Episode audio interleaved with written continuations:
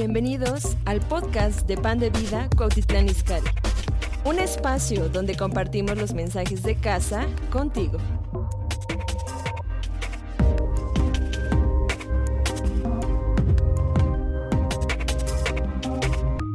Yo quiero que abran sus Biblias en ah, Segunda de Corintios.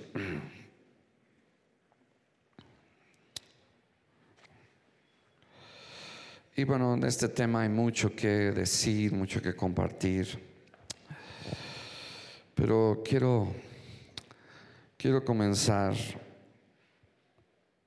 con este versículo que Pablo le está hablando a los corintios. Y generalmente usamos este versículo para hablarle a los jóvenes, para que no tengan eh, un novio o una novia que no sea cristiano o creyente. ¿Sí? Segunda de Corintios capítulo 6, versículo 14. Eh,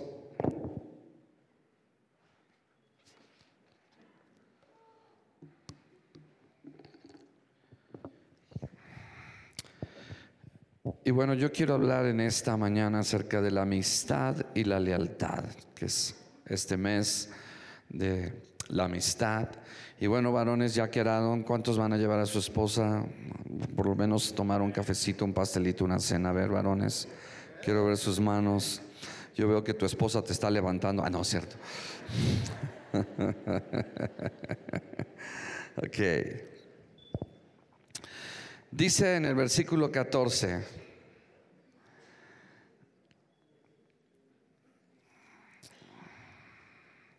Vamos a leer desde el versículo 11, dice, nuestra boca se ha abierto a vosotros, oh Corintios, nuestro corazón se ha ensanchado. No estáis estrechos en nosotros, pero si sois estrechos en vuestro propio corazón, pues para corresponder del mismo modo como a hijos hablos, ensanchaos también eh, vosotros. Lo que está hablando aquí Pablo, Pablo eh, realmente fundó la iglesia de Corintios y una de las cosas por las cuales Pablo sufrió mucho fue porque a pesar de que él eh, fundó la iglesia y fue verdaderamente el apóstol que Dios usó para abrir la iglesia en Corintios, que era una ciudad bastante difícil, eh, llena de mucha promiscuidad ya en aquel tiempo había eh, homosexualismo, etc. Y, Dios llevó a Pablo a esa ciudad, pero con el tiempo, eh, Pablo, lo que pasa es que empezaron a llegar predicadores itinerantes a la iglesia de Corintio y, en vez de, honrar y bendecir a Pablo, empezaron ¿verdad? A honrar más y bendecir más a aquellos predicadores itinerantes, de tal manera que llegó un punto donde menospreciaron a Pablo, ¿sí? Y, y aún había otro predicador muy famoso que está en la Biblia que se llamaba Apolos. Entonces cuando él venía, pues la gente se impactaba, ¿verdad? Eh, y decían, wow, Apolos es impresionante. Pero lo que fue sucediendo es que la iglesia de Corintios empezó a perder relación con, con Pablo. Y Pablo le está diciendo a los corintios que no, que no cierren su corazón, sino que abran su corazón. Eso está ahí en el verso 11. ¿sí? Él habla de que Él abre su boca, abre su corazón sí, pero los corintios estaban un poco estrechos y ya no tenían esa relación que el Señor quería que todavía tuvieran, sí. Y también porque, escuchen esto, porque los corintios, escuchen lo que voy a decir, los corintios empezaron a tener amistades que no eran amistades correctas. Empezaron a tener amistades que no eran creyentes en el Señor. ¿Cuántos saben que en alguna manera todos aquí, por ejemplo, cuando yo conocí al Señor, bueno, pues los amigos que yo tenía en el mundo, Yo trabajé en una discoteca, en un club privado, y bueno, tuve muchos amigos, etcétera. Pero cuando conozco al Señor, pues definitivamente me di cuenta que esas amistades ya no me convenían, ¿sí? ¿Por qué? Porque ya no estaban caminando en acuerdo con lo que yo estaba viviendo, que era una experiencia del nuevo nacimiento en mi vida. ¿Me, me están entendiendo? Entonces, de la misma manera, la iglesia de Corintios empezó a tener relación y amistad con personas que no les convenía, con personas que no estaban dando, ¿verdad?, edificación a la vida de estos creyentes. Por eso es que Pablo en el verso 14 eh, dice, no os unáis en yugo desigual con los incrédulos. Y no está hablando eh, solamente, ¿verdad?, de matrimonios sino está hablando aún, ¿verdad?, de personas que pueden hablar a nuestras vidas, de personas que nos pueden edificar. Dice, no os unáis en yugo desigual con los incrédulos, porque qué compañerismo tiene la justicia con la injusticia. Pablo está preguntando, ¿qué compañerismo tiene la justicia con la injusticia? Pues no tiene, eh, ¿verdad? Compañerismo, no hay afinidad, son totalmente diferentes, totalmente en desacuerdo. Ahora, esto no quiere decir que no le hablemos a la gente que no tiene al Señor, pero lo que sí quiere decir es que tengamos mucho cuidado con quién nos juntamos y quién hacemos de nuestras vidas amigos o amigas. ¿Saben por qué? Porque estamos viviendo tiempos también muy peligrosos, mis amados. ¿Sí? Y y creo que nosotros tenemos que tener mucho cuidado porque este es un consejo del apóstol. Dice, ¿y qué comunión la luz con las tinieblas? O sea, en otras palabras, no hay una relación entre la luz y las tinieblas. Entonces, yo creo que es muy importante que nosotros tengamos amigos que nos levanten, amigos que de verdad nos lleven a buscar a Dios, amigos, verdad, que nos impulsen, amigos, no solamente amigos y personas que nos adulan, sí, porque también esos son muy peligrosos, verdad, porque son personas que solamente te adulan, pero nunca pueden hablar a tu vida. Pero es importante que tengamos personas que estén a nuestro lado y es importante que entre nosotros tengamos amistad unos, unos con otros. Y saben una cosa, muchas veces tú puedes venir a un lugar como este, a una congregación, y puedes estar totalmente aislado, puedes estar totalmente separados, porque no tienes ningún amigo, no tienes ninguna amiga. O sea, eres una persona como si fueras una isla. Nadie, absolutamente nadie puede hablar a tu vida, puede decirte algo que te puede levantar, que te puede edificar están aquí y y creo que es importante la amistad y juntamente con la lealtad. Pero es importante que miremos el consejo del apóstol Pablo. Sí, creo que un amigo es una persona que está contigo en las buenas y en las malas. Sí. Ahora, Creo que eh, la amistad es algo tan importante, sobre todo en estos tiempos. Y yo quiero animarles, mis amados, a que ustedes hagan amistades, sí, que puedan convivir, que puedan ustedes de verdad tener personas que les puedan animar en los momentos difíciles, en los momentos, verdad, que están pasando por alguna situación difícil. Ahora, no se junten, por favor.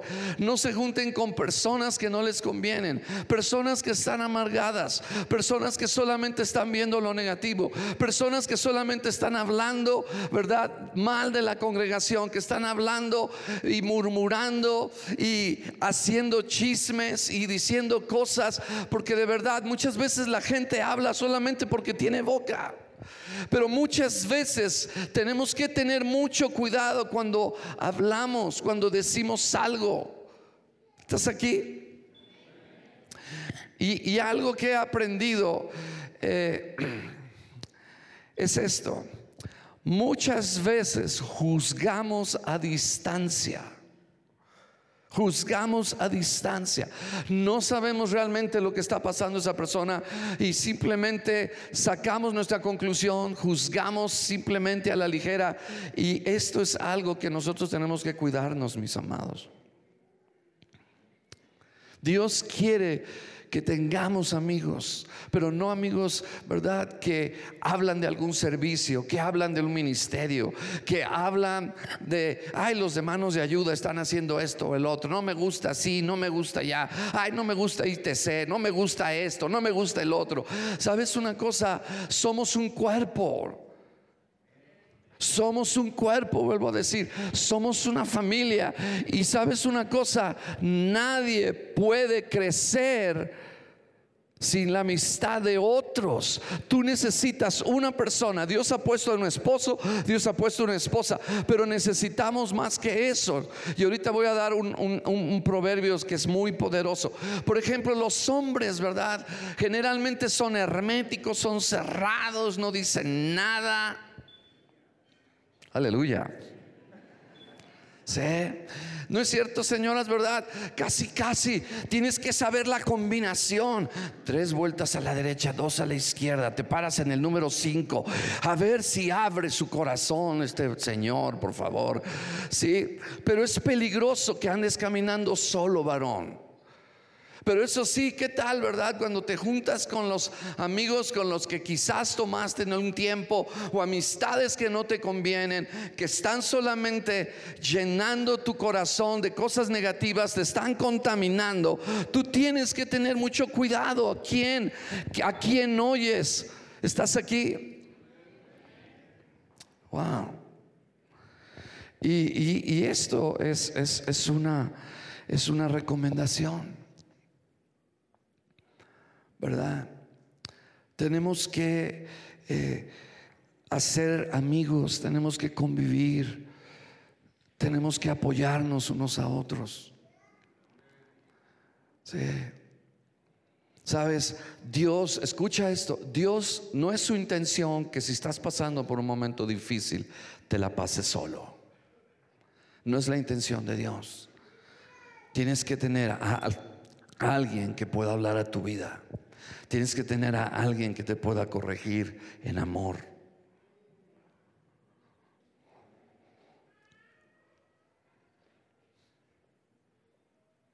Creo que muchas de las personas que han llegado al éxito en alguna habilidad, en algún deporte, en algún negocio, siempre estuvo a su lado una persona que fue la que los levantó, la que los animó, la que los llevó a lograr esas metas y esos objetivos. ¿Por qué? Porque hay alguien que tiene poder en tu vida para cambiarte y transformarte. Eso se llama el poder del otro, el poder de alguien que puede llegar a tu vida, que puede, ¿verdad?, hablar a tu corazón. Si por ejemplo tu corazón está cerrado con tu esposa, ¿por qué? Porque no te gusta lo que te dice. Porque en el momento en que te dice, mi amor, esto no es así, esto no es así, acá, no me digas nada. Gracias a Dios que esos hombres no vinieron, gloria a Dios. No me digas nada, no me lo vuelvas a decir. Y la pobre mujer...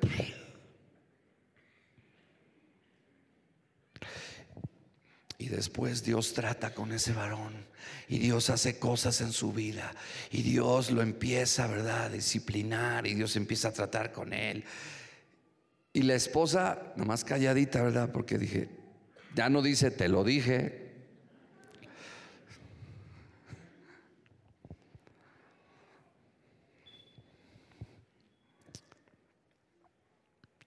Pero es importante edificar amistades. Yo tengo amistades de años.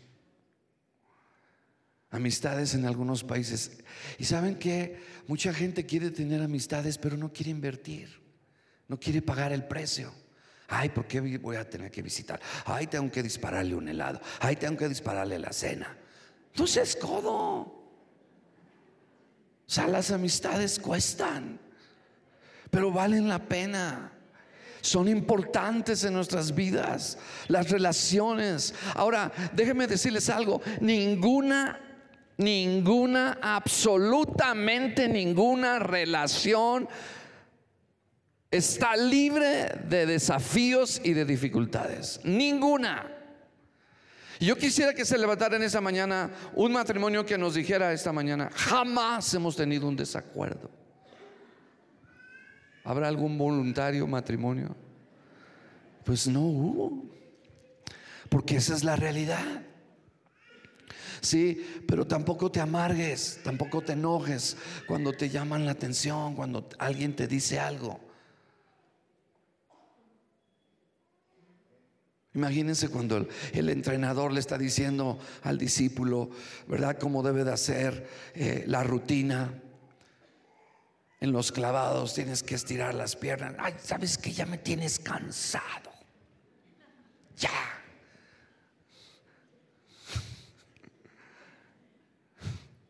¿Cómo se vería eso? Pues lo vemos, sería ridículo. Pero en realidad el entrenador está ahí. Y saben una cosa, necesitamos entrenarnos unos a otros, animarnos unos a otros. Sí. Pero viene alguien y te dice, no, ya no vayas a ese lugar. Lo único que quieren es tu dinero. Quédate con tu dinero y sigue viniendo.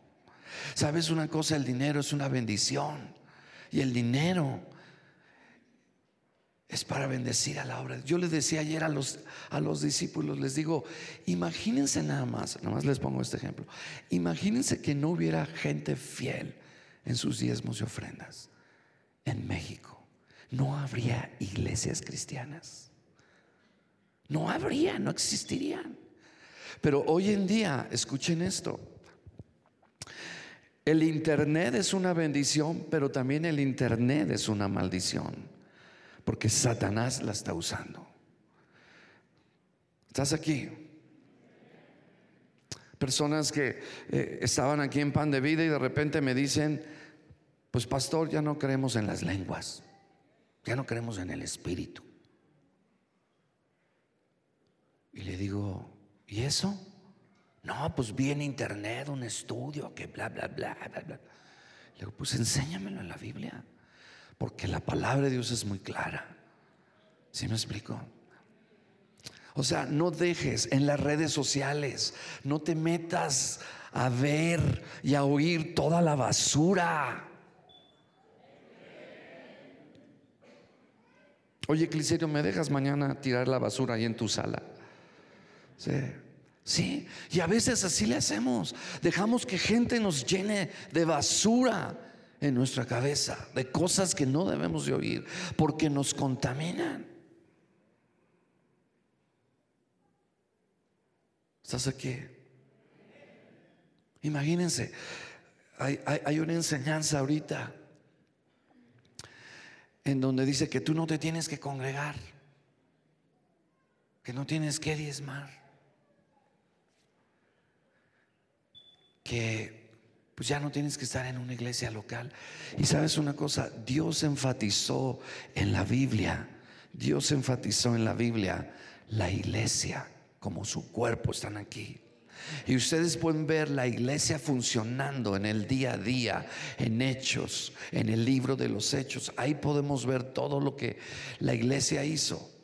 Sí, pero hoy hay filosofías, pero Dios honró la iglesia. Saben que si ustedes no se habían dado cuenta, pero por ejemplo, cuando Dios le habla a la iglesia de Asia, no le habla y le da un solo mensaje a toda la iglesia de Asia, sino que le da siete mensajes diferentes a las iglesias de Asia, ¿me están entendiendo?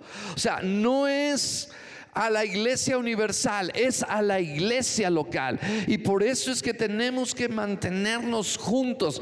Y más ahorita, mis amados. Muchos hablan del coronavirus que está matando gente. Pero sé que los chinos están orando y están clamando y algunos están volviendo a Dios. Pero hay otros virus terribles, como la deslealtad, la murmuración. Por esos matan, esos destruyen. Ese no es coronavirus, pero son virus que muchas veces entran por el oído. ¿Estás aquí? Entonces, si oyes a alguien que habla mal de un ministerio de la iglesia, ten cuidado de esa persona. ¿Por qué no le dices, oye, ven, ven, eso que estás diciendo, se lo puedes decir al líder de ese ministerio? Ah, no, no, no. No, yo no. Cobarde, porque hablas a las espaldas de esa persona. ¿Estás aquí?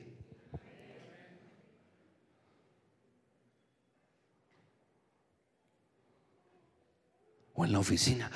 No, fíjate que el jefe. ¿Por qué no se lo dices?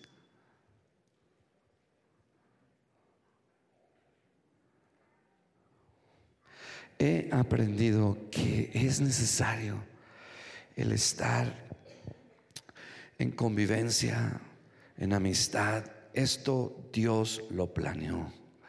Dios, ustedes pueden ver en la Biblia, quizás hay decenas o cientos de versículos donde habla unos y otros, unos y otros, unánimes, juntos, perseverando recibíos los unos a los otros. O sea, la palabra de Dios nos habla de todo esto, porque sabe el Señor que si tenemos amistades en el cuerpo de Cristo, nada ni nadie nos va a poder mover de nuestra fe.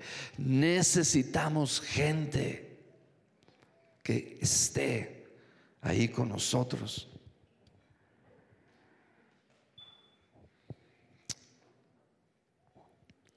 ¿Me están siguiendo? Ahora, tú, tú me vas a preguntar, y bueno, ¿tienes algún ejemplo, por ejemplo, de Jesús? Sí, sí tengo uno. Vamos a Mateo 26. Esto eh, es muy interesante. Mateo 26.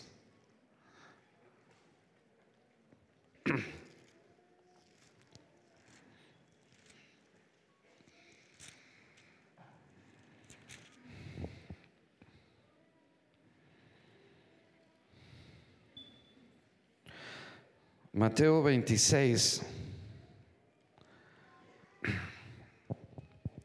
en el verso 36,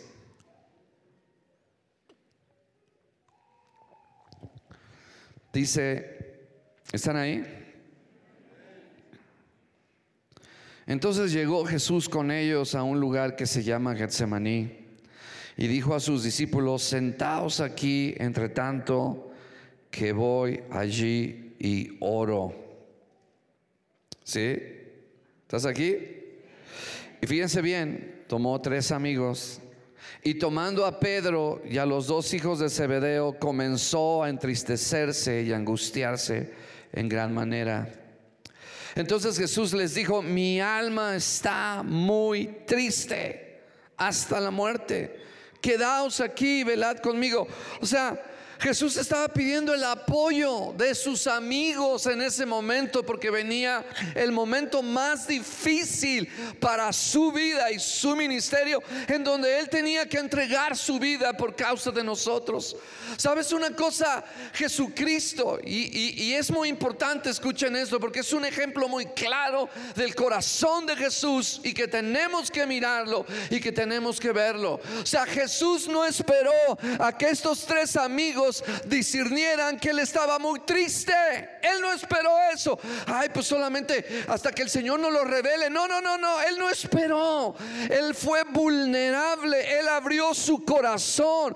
Y saben, muchos de ustedes necesitan ayuda, apoyo y han cerrado su corazón y están herméticos. Y sabes, necesitas tú tomar esta gente que puede estar ahí contigo, que puede velar contigo, que puede animar. Y sabes una cosa, me impacta, me impacta el amor y, la fidelidad de Jesús, porque a pesar, a pesar de que le fallaron a Jesús en un momento en, en donde ellos necesitaban estar ahí con Jesús y apoyarlo. Era un momento difícil.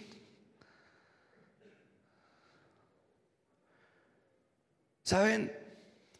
Hay momentos en que nosotros nos sentimos también desanimados. Ay, pastor, no me diga. Claro, somos seres humanos. Voy al baño. Me huelen los pies cuando no me baño. Pregúntenle a Sara. Pero saben una cosa, muchas veces nos ponemos máscaras. ¿Cómo estás? Bien. Y por dentro estás sangrando. Y no dices nada. Nadie está orando por ti. Nadie está ahí.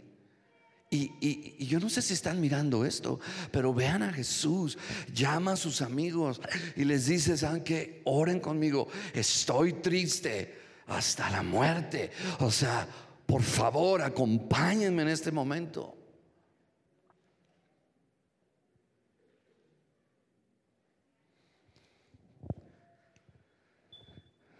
Ahora quiero decirte algo que Jesús me enseñó aquí.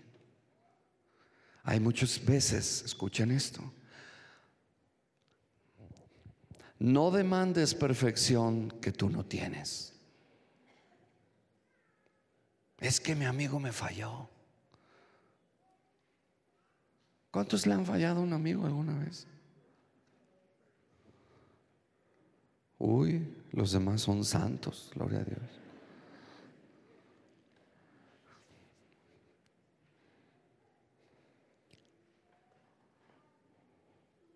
Qué tremendo, ¿no?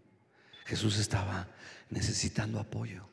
Jesús estaba en un momento difícil, a punto de entregar su vida. ¿Y qué pasa? Le quedaron mal.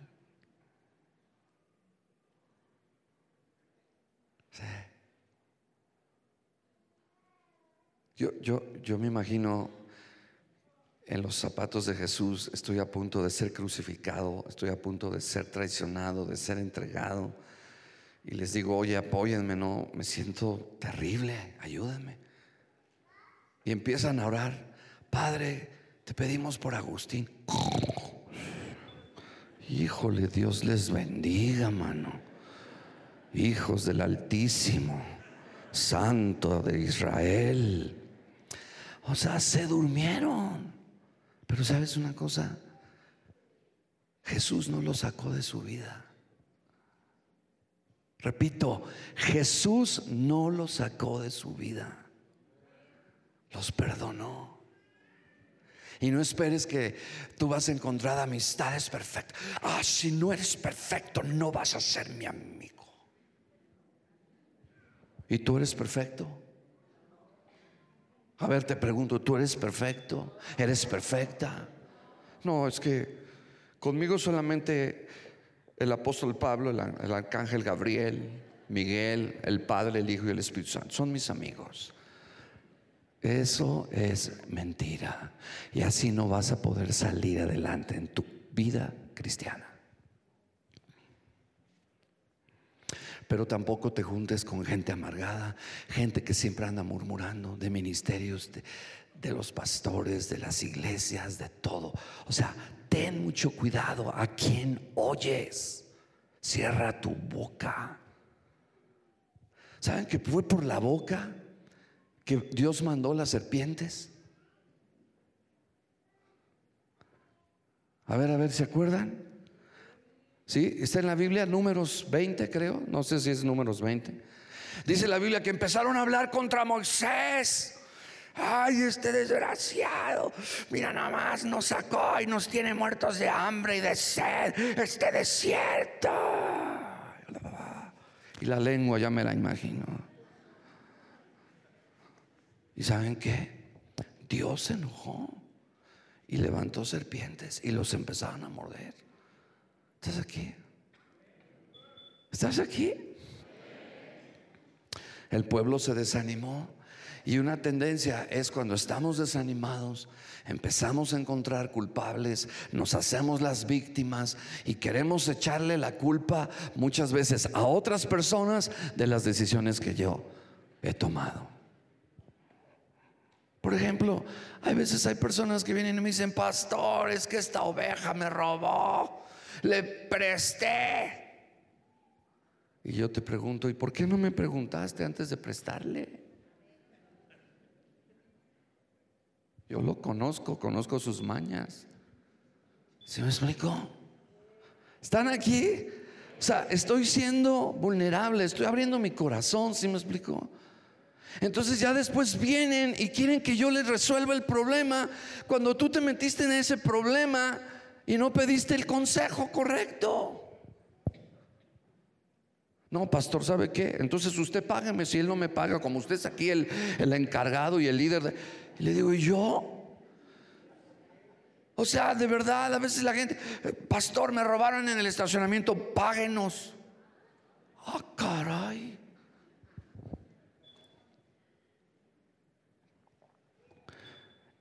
Y el Señor envió al pueblo serpientes ardientes que mordían al pueblo y murió mucho pueblo. Pero todo, me, todo eso fue, escuchen, todo eso fue porque murmuraron. Ahora, yo me puse a pensar en ese pasaje. Piénsalo conmigo. ¿Cómo es posible que hayan hablado contra Dios? Cuando Dios los liberó de Faraón, los sacó de Egipto, estaban de esclavos. Estás aquí. ¿Cómo vas a hablar mal de tu libertador? Y yo siempre digo, anduviste platicando con el diablo, ¿verdad? Escuchen esto. Escuchen. Nosotros vemos el libro de Génesis y vemos que Adán y Eva y Eva tomó del fruto, ¿no es cierto? ¿Ustedes creen que Satanás habló con Eva nada más ese día? No. Satanás la iba trabajando. No sabemos cuánto tiempo. A lo mejor pasaron unos siglos y nomás le lanzaba unas cositas porque estaba tratando de destruir el carácter de Dios. El primer pecado fue la calumnia de Satanás contra Dios. Y le decía, no, Eva, fíjate, no, no te preocupes, adelante. Y luego venía y en otra oportunidad Satanás le lanzaba a unas muy suavecitas, pero ya en las últimas le dice, con que Dios ha dicho, es que Dios sabe que el día que ustedes coman van a ser como Dios. Dios no quiere aguas.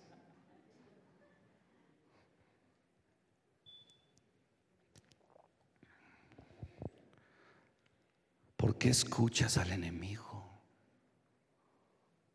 No hables con él.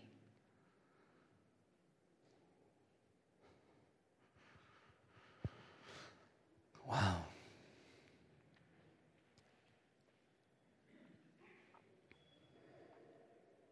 Qué increíble, ¿no? De Jesús.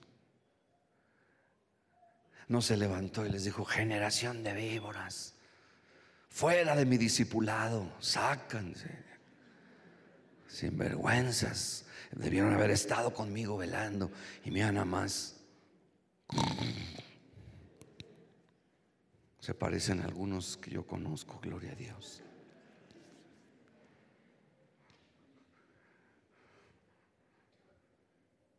Vean a Jesús. Pero sabes una cosa, una mala amistad te puede costar todo tu caminar en Cristo. Lo vuelvo a repetir. Una mala amistad te puede costar todo tu caminar. Y puedes aún arriesgar tu vida por una mala amistad.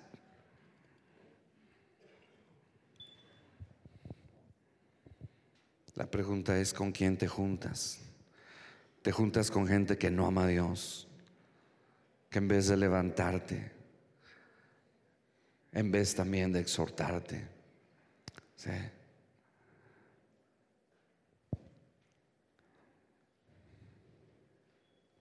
Y la pregunta es, ¿es importante las amistades?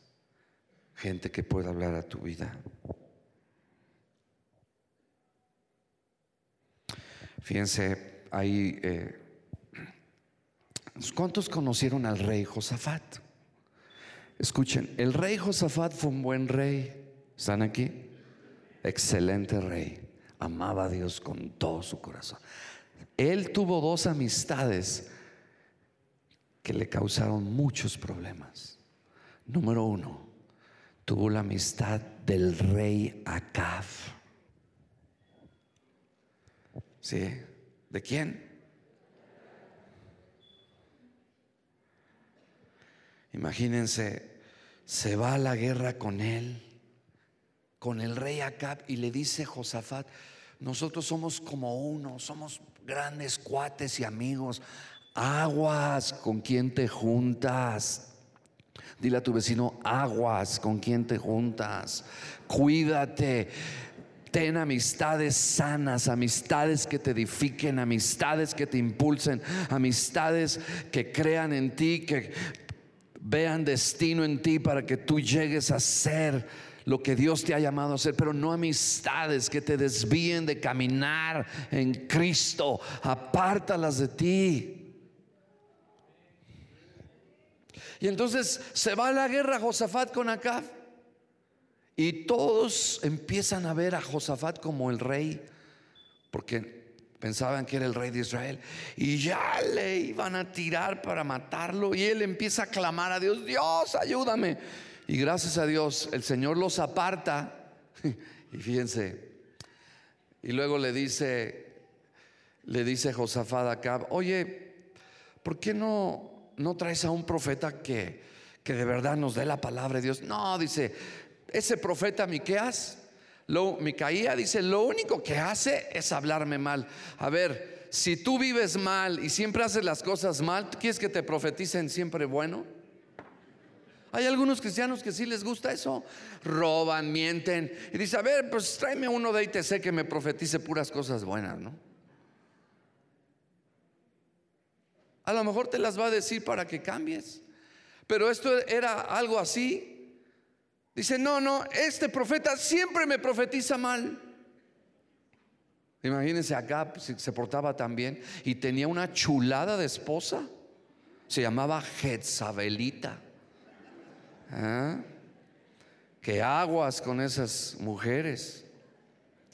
Y sobre todo, imagínense, el profeta Elías, que era tan poderoso, se enojó esta mujer. Por eso es que cuando las mujeres se enojan, gloria a Dios, los hombres salen huyendo. No, escuchen.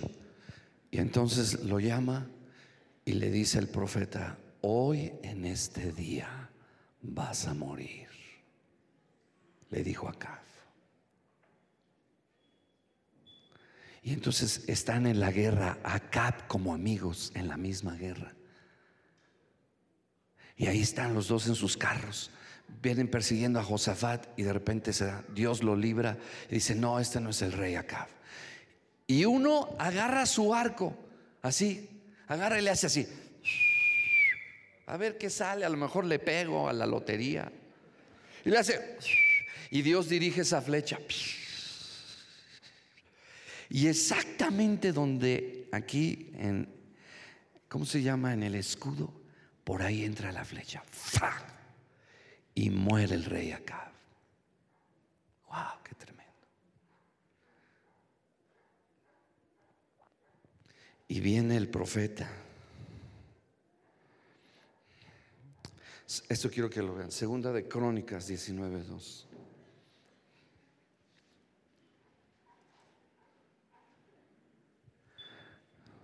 O sea, hablándole el profeta a Josafat acerca de la amistad que estaba llevando. Y por eso yo les digo, jóvenes, si estás llevando una amistad que no es correcta en tu vida, aguas. ¿Eh? Si estás teniendo un noviazgo prematuro, estás teniendo un noviazgo con una persona que no es cristiana, te anuncio de antemano que tu suegro será el diablo.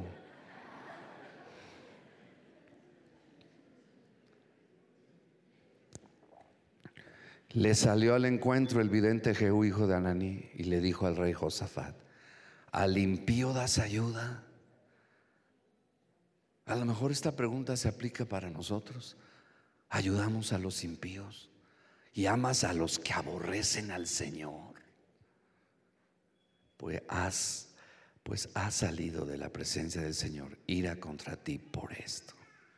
O sea, una mala amistad. Y luego, híjole, eh, o sea, yo no entiendo muchas cosas. Eh, yo no entiendo que esto no fue suficiente para que Josafat aprendiera que se cuidara de las malas amistades. Porque el rey Acab tuvo un hijo. El rey Acab, ¿me están oyendo? Y se llamaba Ocosías. ¿Y qué creen? Que también con él tuvo amistad. Me están mirando así, ¿a poco eso está en la Biblia? Claro que está en la Biblia. No me la estoy sacando de la manga.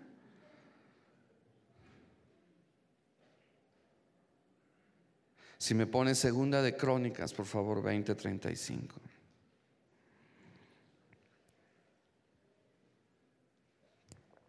Entonces dile a tu vecino, ¿con quién te juntas?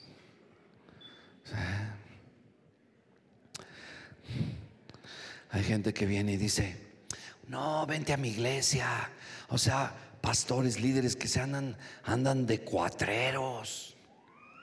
Vente a mi iglesia porque acá está mejor y bla, bla, bla, bla, bla. Me dice una, una amada del Señor, no, pastor, yo me quedo aquí hasta la muerte, gloria a Dios. Le digo, Dios te bendiga, le digo. Pero ¿qué dice? Pasadas estas cosas, Josafat, rey de Judá, trabó que, ¿con quién? El cual. Entonces, aguas. Yo te estoy dando una advertencia de parte de Dios. Cuidado con quien te juntas. Es peligroso para tu vida espiritual.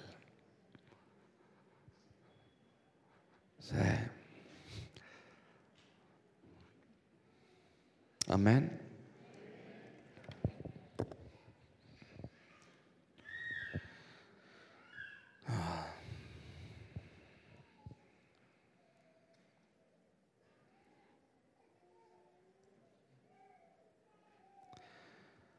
Por eso es importante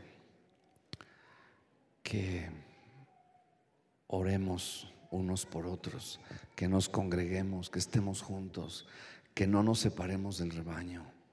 Sí. ¿Estás aquí? Es importante mantenernos.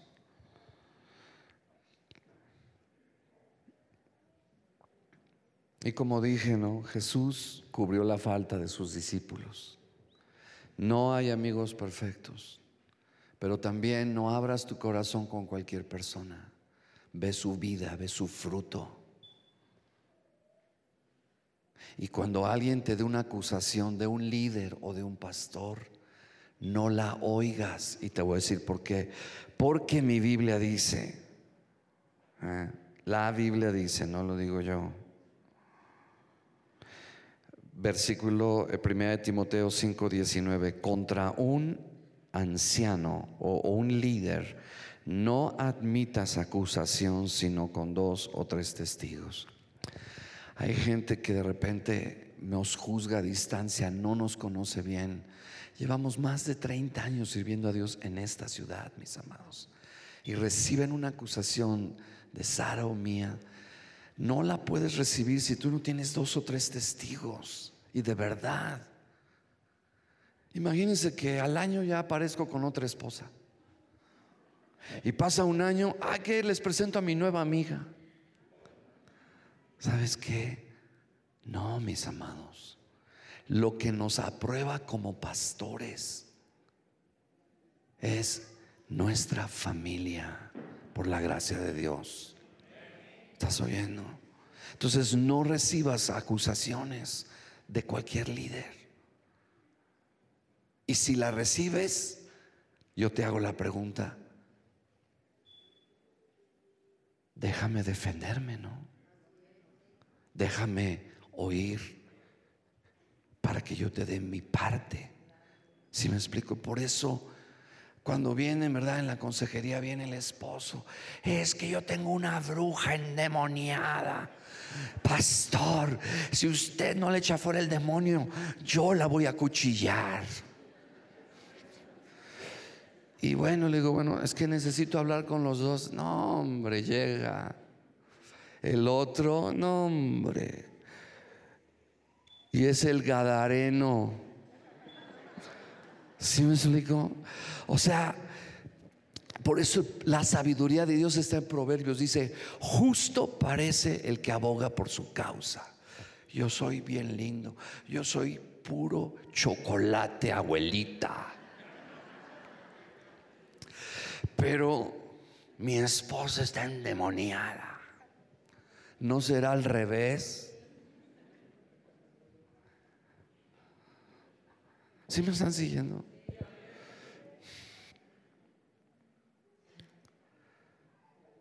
Escribe cuántos amigos tienes, con quién cuentas. Si no empieza a ser amigos, fíjate en las personas que den fruto, que aman a Dios. Pero un amigo que habla contra un líder o tu pastor, ese no es tu amigo. ¿Estás oyendo? Eso no. Pero si alguien te corrige, dale gracias a Dios.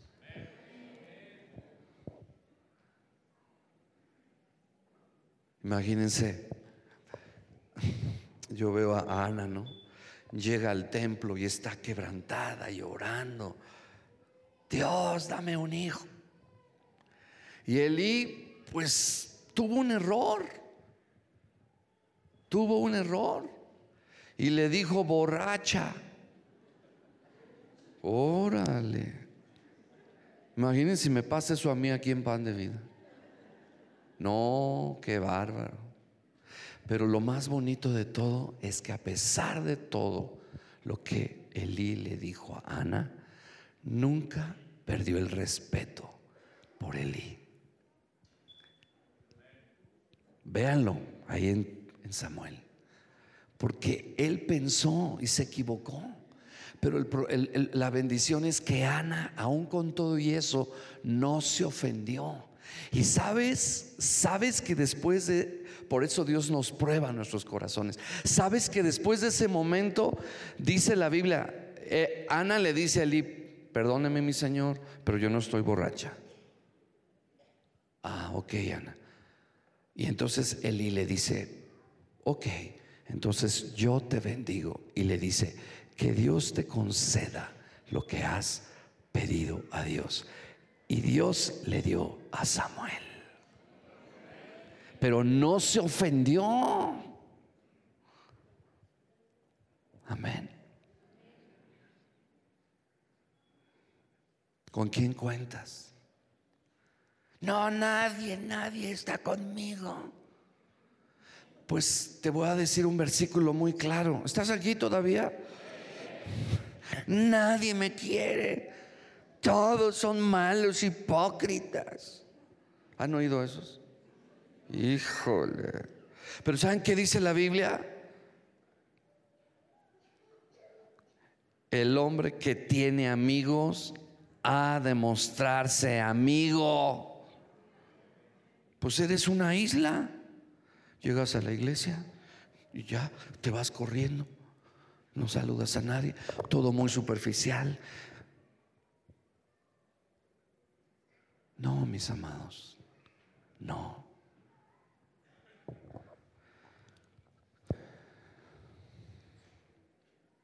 Repito, el hombre que tiene amigos ha de mostrarse amigo.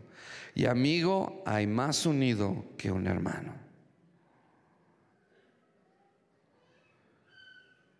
El que cubre la falta busca amistad, mas el que la divulga aparta al amigo. ¿Estás aquí? Entonces, oremos por nuestros amigos. Levantemos a aquellos. ¿Saben una cosa? ¿Cuál es la gente más importante en tu vida?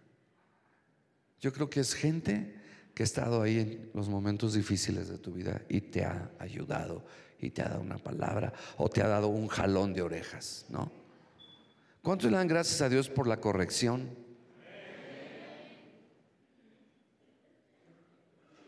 Yo le doy gracias a Dios por la bendita vara, gloria a Dios. Yo quién sabe cuántas me aventé. Pero gracias a Dios necesitamos corregirnos unos a otros, amarnos unos a otros. Acepta, acepta. Dice en el libro de Proverbios, y con esto termino, dice, el hierro se afila con el hierro. ¿Sí? El hierro se qué? Afila con el hierro. Y bueno, en aquel tiempo se usaba el hierro en los tiempos bíblicos, era algo en la vida cotidiana. Pero aquí dice que el hierro tenía que ser trabajado para adquirir filo. Y la forma de que ese filo viniera es que estuviera en un trato no aislado, sino trabajando en un proceso entre una persona y otra persona. ¿Están aquí?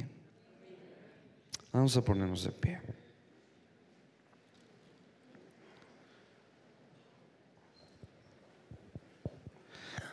En otras palabras, hay personas en tu vida que te van a sacar filo para que seas mejor. ¿Estás aquí? Hay personas que van a hablar a tu vida para que seas mejor persona. A ver, ¿cuántos saben que somos mejores esposos que cuando empezamos? Bueno, eso espero, ¿no? Gloria a Dios. Algunos hijos le dices, pastor, ore por él, ore por ella, ¿no? ¿Cuántos saben que nuestras esposas nos aman? Yo sé que mi esposa me ama. Y sabes una cosa, me ha sacado filo, aleluya, pero buen filo. Y no ha sido fácil, pero sabes una cosa, gracias a Dios.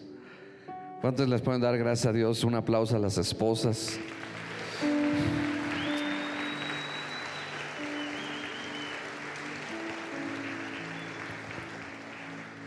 Si tú varón no oyes a tu esposa cuando te corrige, nunca, nunca vas a crecer en tu fe en Cristo. No, pastor, la verdad hoy la predicación no estuvo ungida. Que Dios te bendiga. ¿Qué crees que no es buffet? Toma lo que te estoy dando en esta mañana, te puede ayudar. Con una sola palabrita que hayas tomado te puede ayudar en tu vida.